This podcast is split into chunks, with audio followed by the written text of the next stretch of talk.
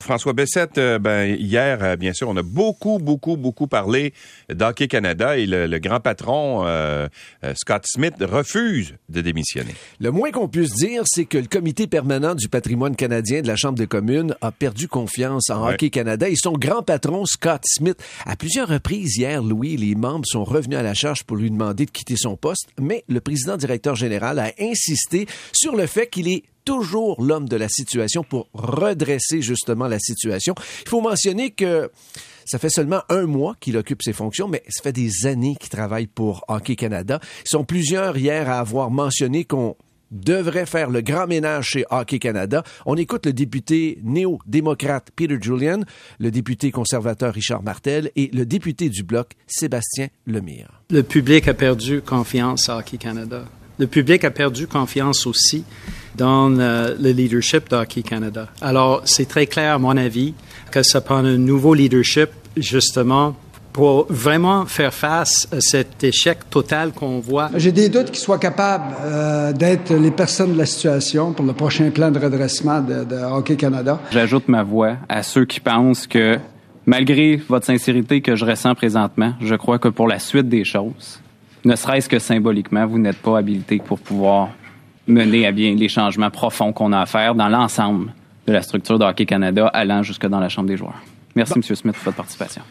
Il c'est quand même important de mentionner qu'il a tout de même déclaré que si jamais le conseil d'administration le désire, il va céder sa place. Puis c'est ce qu'a dit d'ailleurs Pascal Saint-Onge, la ministre, hier, en disant euh, euh, comment dire, en envoyant un message au conseil d'administration, dire, ben là, prenez vos responsabilités. Prenez vos responsabilités, puis essayez d'évaluer si c'est encore la bonne personne. Parce que euh, ce qu'on a appris aussi hier, c'est que euh, la ministre a aucun pouvoir sur sur la décision d'Hockey Canada. Ils peuvent le garder là s'ils veulent.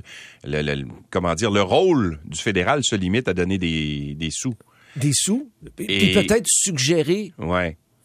Mais, pas plus. Pas plus. Légalement, ils peuvent rien faire. Et parlant de sous, ben hier, euh, c'est un peu euh, ce qu'on a appris, ce qui a secoué tout le monde, c'est les sommes d'argent qui ont été dépensées par euh, Hockey Canada en guise de compensation pour des agressions sexuelles.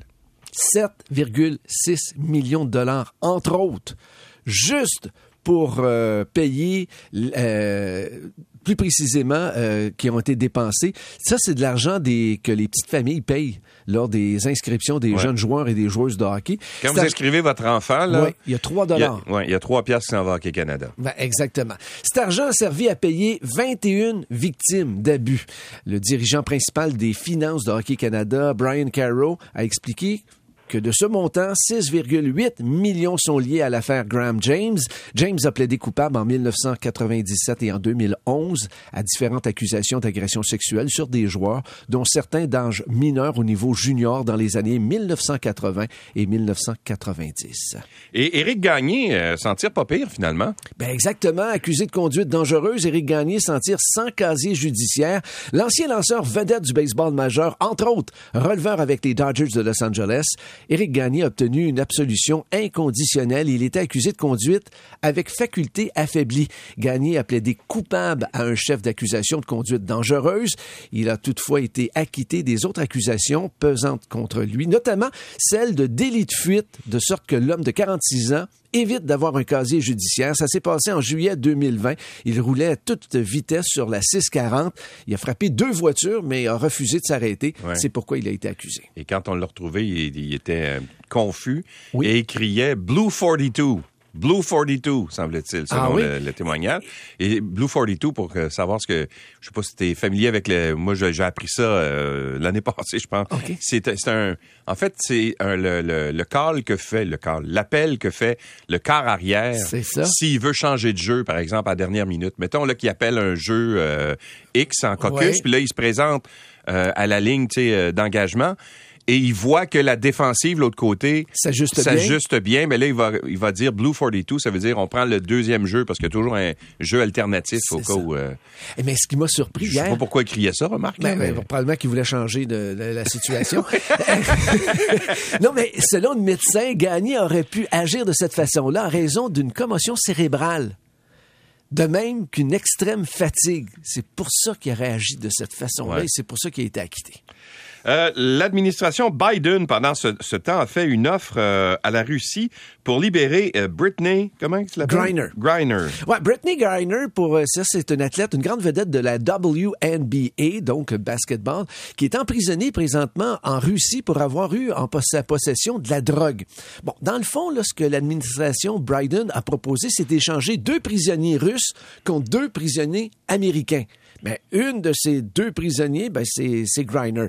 Euh, Griner a passé en cours en Russie. Elle a dit mercredi lors de son procès que c'était pas de sa faute. Euh, euh, écoute, elle savait pas. Elle a amené hmm. une vapoteuse, puis euh, dans ses capsules de vapoteuse, il y avait de la drogue. Puis elle a dit, j'ai jamais, mais jamais pensé que c'était interdit. Mais de toute façon, j'ai pas fait ça pour faire le, le, le, commerce ou le trafic. Et c'est tout simplement excusé. Là, c'est la première fois que le gouvernement américain révèle publiquement des actions concrètes pour hmm. s'assurer du relâchement d'un prisonnier, surtout de Griner, la joueuse de basketball. Et Kim Clavel, pendant ce temps, est prête pour son grand moment. C'est demain soir au Casino de Montréal. Elle va affronter la championne mexicaine Yacina Gomez.